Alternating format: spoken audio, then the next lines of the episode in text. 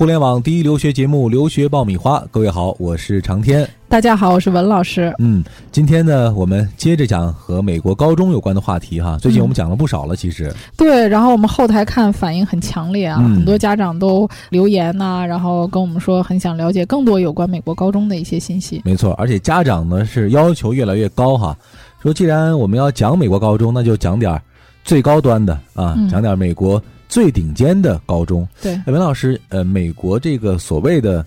顶级的高中什么样？能不能给我们举几个例子？啊比如说大家非常熟悉的啊，Phillips Andover 啊。嗯 Groton 啊，Deerfield 这些学校都是在美国非常出名的，像啊，Child Rosemary 啊，这些就是说被寄宿高中里面，通常我们指的这些就叫小常青藤。嗯啊，有这些寄宿高中的学校，相对比较顶尖的嗯啊，这主要指的是寄宿的多。嗯，那这样一些所谓的顶尖美国高中哈，嗯你觉得有没有一些共性的特点？嗯比如说教育教学质量啊，这个可能咱不用多说了。对，这个非常直观一点啊，就是他升读常青藤名校的这个几率比较高，呃比如说他们的很多能够到达百分之二十嗯啊，进入这个常青藤的，所以这个数字很吸引人啊，就嗯像我们的升学率一样。其实它这个排名主要就还是升学率，升学率啊 SAT 的成绩。但靠这个说实话，这个东西是中国家长最关心的。对啊其实讲其他的东西都是虚的啊，学校的这个教学质量啊，你的嗯，悠久的历史啊、文化等等等等。对于中国家长来说对，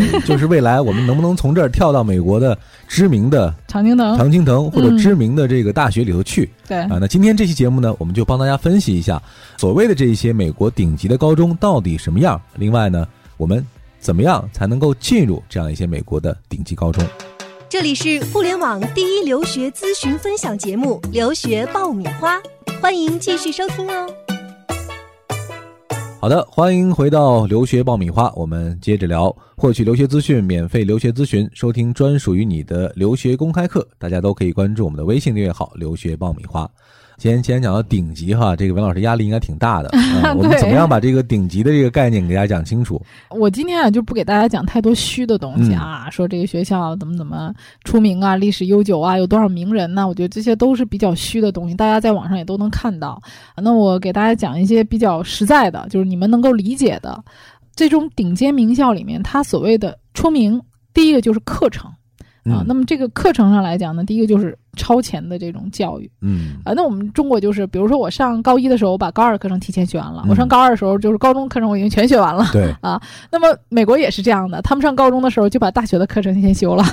这个就叫 AP 课程。AP 课程我们啊之前讲过。对，啊这个 AP 课程呢，大家也都知道，就是大学的课程嘛。我在高中的时候就已经可以修大学的课程了，来替代这个将来上大学的先修的学分。通常呢，学生可能修三到五门，那这个是能体现你的实力的。嗯，还有一些课程是这个 honor 的这个荣誉课程。嗯那你会发现呢，就是在这个课程的设置上，这种顶尖的学校，它的课程的难度设计很难，很多学生甚至修的课程全都是荣誉课程或者是 AP 课程，能体现你的实力。嗯其实学校和学校之间的差距不是非常的大，关键是你这个课程，比如说我想修 AP 课程，那这个学校可能没有那么多的 AP 课程，有没有这么多设？置哈？对对，嗯他的实力，因为他但凡要开这个 AP 课程或者荣誉课程，他就要有足够的师资力量，师资力量来嗯开。所以这个学校呢，第一从课程的设置上来讲，师资力量很强；第二个呢，就是从课程的难度上来讲非常高，因为嗯学生都水平都很高啊。对，嗯这个上次文老师讲这个美国高中解码的那一期的时候提到过一个概念哈，嗯我不知道家长们是不是注意到，就是选美国的高中，从某种意义上来说，选课程比选学校更重要对啊。对这个我不知道大家是不是真的去吃透了这句话背后的这个信息对哈，，因为这个申请的时候呢，主体是你这个人，嗯而不是你这个学校。对他看的是你这个人，你整个的各方面的素质，全方位三百六十度的去了解你，而不是说单凭你这个学校，因为你这个学校其实出来的学生很多。对。那我要了解的是你在这个学校里是不是够优秀。这个又要我们转换一个国内国外教育的一个理念的问题，嗯就是，比如说我们之前也聊过哈，因为嗯国内的这样一些高中，它有不同层级的划分，比如说区重点啊、市重点啊，或者是省重点啊，对，呃，大家会自然的联想到说，更高一级的学校未来进入高校当中，这种必然联系会更紧密一些。。对对但是在国外高中，好像这种因素其实并不如你想象的那么紧对密。，比如说啊在中国啊，可能我这个顶尖的这个学校里面，我会说，我们学校里面进入清华的今年录了十五个，嗯进入北大的录了二十个，嗯。那么他又会有这个清华北大，他不会在意说我在这一个学校录了多少学生，他主要是看分儿嘛。对，但是在美国不一样，他要讲究一个均衡。嗯，他录的话，每一个学校他只能去挑这个学校里的前百分之五或者前百分之十。有一个比例的一有一个比例啊，对对，我不会把所有的学生都录到你们学校里，所以你一定要在你们学校里是出类拔萃的。嗯，那么在名校里面有一点，我的学生在那儿读的跟我讲，压力很大呀，嗯压力山大啊，因为你想出类拔萃特别难一。定要挤到自己学校的那个顶尖那个百分之五或者百分之十里面去。对啊，比如说我的学生跟我说，你看我们学校他在 Chilton Rosemary，他说完了，这个很厉害了。啊，对，小常青藤，他说嗯我在我们学校里面我拿到一个 B，但实际上我这个课程比那些走读的那个教会学校拿到的那个 A 的课程都难。可是呢，你看我在我们学校前百分之根本排不上的，嗯，可是我到别的学校去，我可能就是第一、第二了。嗯，但是没有办法，这是一啊个选择策略的问题。对嗯你是不是在这个学校够突出？嗯我曾经见过这个杜克大学的招生官啊，我们也是很好的朋友，跟他聊过。我说，你看学校和学校之间是有差异的，对，那么你们怎么去看这个课程的难度问题呢？嗯啊，那跟我讲，我说 A 就是 A，B 嗯。永远就是 B，嗯，你的水平在这个学校是什么样的，嗯。那你就是什么样的。我们没有办法去评估学校的同样一门数学课，比如说都是荣誉课程，你的这个荣誉课程和他的那个荣誉课程到底有什么区别？嗯，这个是没有办法比较的。没有那个精力去逐家去评估了。对而且这个也是是一个成绩的一个呈现。嗯，啊而且你也没有参考指数，对吧？那么我要的就是你们学校里最顶尖的学生，嗯我只要在这个群体当中最优秀的。所以你看到这个录取的一个比率，他们基本上的 ranking 的指数都是在前百分之十嗯啊，甚至像哥伦比亚呀、宾大这样学校，他都能录到前百分之二到前百分之三。嗯所以你一定要在你们学校里面是前百分之十的。嗯比如说你这个成绩在你们学校只是一个中等。啊，那你离名校就已经挺远，很远很远了。嗯，所以你就是优势互补啊，呃，你一定要在你发挥在这个群体当中，你是最有优势的，对。这样你才可能进入更好的学校。所以听到这儿，我觉得可能有些家长会有往后缩一缩的心态哈，嗯是不是我们都一定要挤到所谓的这个美国的知名的顶级的高中里面去啊？这样一个嗯选择性价比是不是高？对，呃，嗯那后面也要看能不能进啊。呃，嗯不是说你想选人家就选你的，对，呃，那么而且你会发现，美国这个高中里面啊，它的很多的那个课程啊，难度非常大，作业的量也很大。因为嗯之所以说他对于学校的学生的水平高，也是他的课程的压力很大。这个高中学生的这个课程压力大，能大到什么地哎呀，他们这个真是玩命的学呀、嗯呃，很多作业呀、课程的难度啊，都凌晨一两点钟，这也挺正常的。而且这个学生不但你要把课程学好，你还要参加集体活动，嗯啊，还有各方面的艺术活动。所以说，你即使功课再难，你课外活动你不也不能忽视，因为你想 进这个常青藤名校或者嗯进前三十的名校，你光有成绩好是不够的，你最后会发现大家 PK 的根本就不是成绩。嗯，能够来赶申这些名校的学生，谁的成绩都不差。对，那么最后大家 PK 的是什么呢？是你的各项活动、你的文书啊、你自己的领导才能、你自己对这个专业的一些理解嗯啊。所以他看到的是你人生就是更多软性的东西。嗯，你刚才讲的这些所谓条件的创造，可能我们讲的所谓这种美国顶级高中，可能嗯给你创造的这样一些机会会更多。对，但是嗯机会永远都是留给那些最有准备的人的。嗯，如果说你的成绩不是很好的话，那你在各种活动的竞争当中，可能也轮不到你。文老师总是无情的打击大家。哎，是我这人说话比较直。嗯 那么就会遇到一个很大的问题啊，就是你的时间其实会很少，我感觉，然后你要做事情就特别多，所以学生很多时候会感觉到顾此失彼。其实我看到在美国读高中的学生，很多都是忙得不可开交的。对，家长经常说我们聊聊天啊，你最近怎么样？他说哎呀我没有时间，我还有很多作业没有做。其实他们那种忙碌的程度啊，要比我们中国的高中学生的忙碌程度要大得多。可能我们只是一个简单的重复性的做一些题海战术，他们更多的是我不但要做作业，我还要思考，对呃，我还要去均衡各方面的东西，因为他们除了你成绩好以外，你还要做各种活动。对，而且你会发现，美国这些名校里的家长超级重视教育。嗯啊，我有一位学生家长送孩子去上学，开学那一天人山人海。这个学校其实学生也不是非常的多，大概就是三百多个学生，属于那种小型的贵族学校。但是几乎所有的家长的啊，夫妻双方就是妈妈爸爸都跟着来的，就是没有家长不来的，送孩子开学的。对，不像很多人说的美国人不管孩子。哎，不，不是，不是，嗯而且他是那个非常在意孩子的学习，都是跟老师去讨论新学期的这个课程啊，各种课程讲授的情况啊。很重视，你想家长能花那么多钱把孩子送到这种顶尖的学校里面去，嗯。他就是非常在意的。嗯。而且像我之前有一个学生，他读了美国的寄宿高中哦，然后他进了普林斯顿，他妈妈竟然是一直陪读了三年的，哇。哦，四年陪读了四年的，就一直在那陪着。然后他妈妈回来就跟我说，他说其实美国家长很重视教育的，就是他之前学生就是孩子在那打棒球啊，他说他看到有一个家长在那里就陪着孩子啊，就孩子在场上跑啊，他在底下叫，就是很配合那个情绪啊，投入啊，那是完全配合的，就是要鼓励孩子呀，就是他们的这个时间上、精力上，不但是像我们家长可能看孩子比赛的时候，他哎在那里玩手机啊，嗯。哎美国家长没有，他全情投入的，嗯。而且都还看到另外一个家长在看那个 SAT 的数学，然后他就问那个家长说：“哎，你为什么要看 SAT 数学？”他说：“准备给我孩子辅导一下 SAT。”就是你看人家家长回去也要做功课的，所以那个家长就想说：“哎呀，如果我没在这儿的话，我是不是也缺少了很多对于孩子的这个支持啊。支持，对嗯。对，呃，所以这些顶尖名校的，你跟美国本土的学生比的话，美国本土的人他们对于教育方面的重视。也不是我们想象中啊不在乎的，确实有一些不在乎的。但是你如果进到顶尖学校里面，你会发现其实美国家长跟你很在乎 PK 的这些家长其实也是对很投入的。对，而且你会啊发现啊，好多这个美国的这些顶尖的学校里面，他们在网站上就专门有一栏就是 parents 啊啊，专门有一栏就给你家长的，家长是有一个家长会的。那么家长会里面，他们会定期的组织各种讲座呀、活动啊，来讨论学校的一些事情，学校的一些课程的设置啊，还有一些活动上，他们也都会做出很多的建议。家长之间的沟通联系也很多嗯啊。其实我们现在也有嘛，家长群啊，基本上各个班级学校都会有对啊，就是大家也。越来越参与到这种教学的工作当中来，嗯美国也也是这样的，而且他们在官方的网站上就会有这些活动，还有这些信息，所以你能看到学校对于家长这一块儿也是很重视的。对，留学爆米花粉丝福利来了！文老师工作室二零一六年入学申请开始招生，留学咨询从业十四年，帮助数百位申请者成功留学。详情见微信订阅号“留学爆米花”。准备留学就听留学爆米花，伴你轻松留学每一天。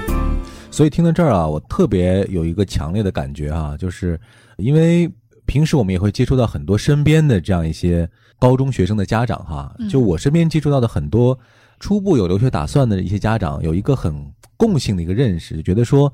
为什么要高中出去呢？嗯，第一呢是觉得孩子要参加高考太苦太累，嗯嗯觉得孩子不要受那个罪了，反正我们迟早要出去嘛，那我们就不要过高考这一关了，我们稍微轻松一些。嗯第二呢，很多的家长都有这样的一个认知，觉得美国的高中教育相对比较轻松一些，比较自由一些，比较随意一些。嗯孩子去那儿呢，不用吃太多的苦，嗯就可能申请到美国的知名的大学啊。嗯所以听了文老师的这种讲述，这个误区和这种偏差的认识是一定要扭转的啊否则的话，对孩子的教育可能会有一个比较大的一个误导啊。啊，美国的寄宿高中呢有三百多所，走读学校有两万多所。嗯那么它这个数量非常的大，每个学校呢也没有明确的所谓的教像中国的教育局这样的去管理，嗯呃，所以各个学校它有自己的校例以及课程的设置，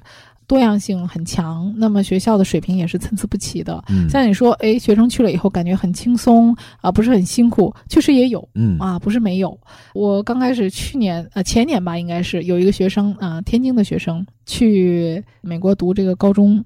刚开始的英语呢一般化，嗯，其实在国内呢比普通学校的学生好一点。当然，跟顶尖的比的话，还是要差很多很多的，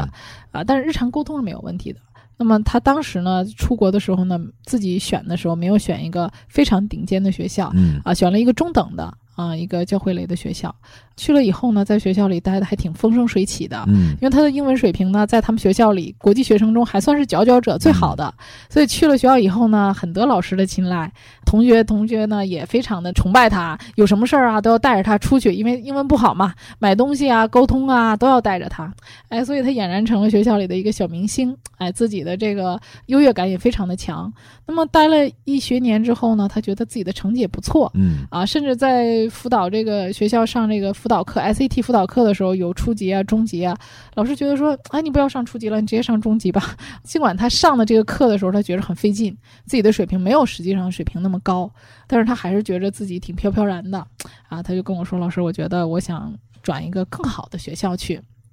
我觉得这个学校呢，我在这儿呢已经是很尖儿了，就是呃国际学生里啊，本土学生还不能跟人家比的。国际学生里，我觉得我还是成绩挺不错的。我觉着我完全有能力读一个更好的。我要进到美国当地本土一个很不错的，就当地人认为非常顶尖的学校。我说好，我就想办法，那当然也是托了一些关系啊，帮这个学生进去了一个当地非常顶尖的学校。进到这个学校之后呢，学生也认可，跟他妈妈说学校很不错。啊，当地人的口碑非常好，是一所非常 local 的当地的这种美国本土的学校，国际学生也不是很多。但是进去之后呢，他就非常不适应，因为这种顶尖的学校啊，他对学生的素质还有你的个人行为要求非常高，比如说穿校服、上课是否迟到、你完成作业的时间、作业的量以及你作业完成的质量、你课堂的表现，要求都很非常高。嗯，那么和他之前像你说的这种很轻松的学校比，一下子就抓得很紧，鲜明对比。然后他呢，因为这个学校里面成绩好的学生非常多、嗯啊，包括国际学生成绩也非常好，他一下子就被比下去了。啊，这个学生读了两个月以后就有很大的挫败感，啊，跟我们说开始怀念以前的那个学校，觉得学校的同学呢人情味儿很浓、嗯，啊，然后老师对他也很好，在那个学校里面优越感也很强。对，然后跟他妈妈说：“哎呀，我能不能下一年再转回去？” 他妈说：“你不要折腾了，你已经十一年级了，今年九月份你就要申请本科了。对，啊，再折腾也没什么意义。”主要是他习惯的那种舒适的环境被打对破了对对，就是他啊没有那么紧张嘛。对那么，但是他到了一个顶尖的学校里面，大家修的课程都很难呐，老师对你的各方面，不但是说你的学习上，对你的行为上的要求也会很严格啊。嗯所以他有点不适应。那么经过了两三个月的适应之后，那么半个学期过去之后呢，前两天跟他打电话，我说你适应得怎么样？他说：“哎呀，我已经慢慢的适应了，虽然有很多的挫败感啊，啊，但是从这个挫败感当中呢，我也能站起来了啊。我觉得这个对我来讲呢，也是一个经历吧。就是他在申请本科阶段呢，他说我要好好的考虑一下，就是不要自己太飘飘然，要找一个适合自己的本科去就读。嗯啊，，能体现自己的优势的，对，啊，所以说你看这个学生，你就能看出来找到一个适合自己的，能看到他前一年在那个学校的成绩呢，其实蛮好看的，但是到了这个学校之后呢，他的成绩就变得不好看了。对，啊，实际上你说这种情况的话，对他的申请大学有没有影响？直接的影响，非常成绩上的这，种变化，其实嗯，学校可能会在考虑的时候，作为一个参照的因素哈，对啊，觉得因为你你在没有保持一个很好的上升的态势。啊对对，因为嗯学校是很难，大学是很难判断说你在这个学校里面你的课程难，那个难易学校课程度啊我只能嗯看到你的学习态度有问题。对啊，我只能觉得你学习不好。那之所以为什么学习不好，要么你就不认真学习，要么你就态度问题，嗯是？吧？对于这个学生来讲，他的这种转学，我认为就不是很成功的一个转学。所以经常有听众在这个节目反馈的时候告诉我们说：“你们为什么老要泼冷水啊？”啊，啊，其实这个向好的心谁都有哈。我们嗯当然希望所有听众都能找到最好的学校、最好的专业哈。对但事实上，我们一直在灌输一个理念，就是有的时候恰当和合适比那个最好，可能对你来说是更好对啊。大家一定要去找到适合自己的那个，专业嗯，呃和定位，这样才能真正的去适应国外的这种教育的体制和你自己情况的一个衔接和吻合。对，而且忠言逆耳啊！我经常跟家长说忠言逆耳，而且，呃，可能大家去在这个市场上去咨询留学的时候，听到的好话、冠冕堂皇的话太多了。我们希望能够在这个节目中给大家呈现更多的是一些更真实的东西对，嗯然后让大家更多的去了解这个留学的一些背面的东西，让大家能嗯更清醒、更理智的做出选择。嗯，其实呃，之前我和文老师沟通这个选题的时候，我们讲总结了三段论哈。对于去这个美国高中，第一呢是能不能去得成，这是第一部分；第二部分呢是能不能读下来，嗯呃，这个刚才我们讲到了。第三部分呢就是能不能升名校啊。嗯至于最后这一段嘛，之前其实文老师也涉及到了，就是所谓的顶级名校和美国的顶级大学，嗯呃之间是不是有一种必然联系？但其实这个联系没有大家想象的那么直接了。对，那么嗯直接，更主要的还是你自己本人。嗯，好的，通过我们今天这一期节目的探讨哈，有可能会让很多家长的美国顶级高中的肥皂泡的这个梦想稍微有一些破碎。我不知道会不会有这种结果哈。啊，就说，但是我觉得如果有的话，也可能不是一件坏事。不是一件坏事对对，就是让大家更理智、更清醒嘛。但是大家还是要往那个最好的方向去努力，对啊，做最坏的打算，做最好的努力方向。，关键准备的过程一定要清醒和理智、对啊。，嗯，好了，这就是我和文老师对大家的忠言逆耳啊，希望大家能够根据自己的实际情况来参考吧。嗯啊，那今天这一期关于美国的顶级高中的话题呢，我们就先聊到这儿。当然了，还有很多的内容我没有涉及到啊，比如说美国顶级高中它的入学条件啊，它对学生的甄选啊，或者未来学生从美国顶级高中进入美国顶级大学之间到底有什么需要注意的问题？当然，这是我们以后的话题当中将会涉及到的。对，也嗯希望大家多投票，多提出大家想听的话题。嗯好，这一期我们就先聊到这儿。这里是互联网第一留学节目《留学爆米花》，获取留学资讯，免费留学咨询，收听专属于你的留学公开课。欢迎大家关注我们的微信订阅号“留学爆米花”，何文老师会在微信号里等着大家。这一期我们就先聊到这儿，各位再见。下期再见。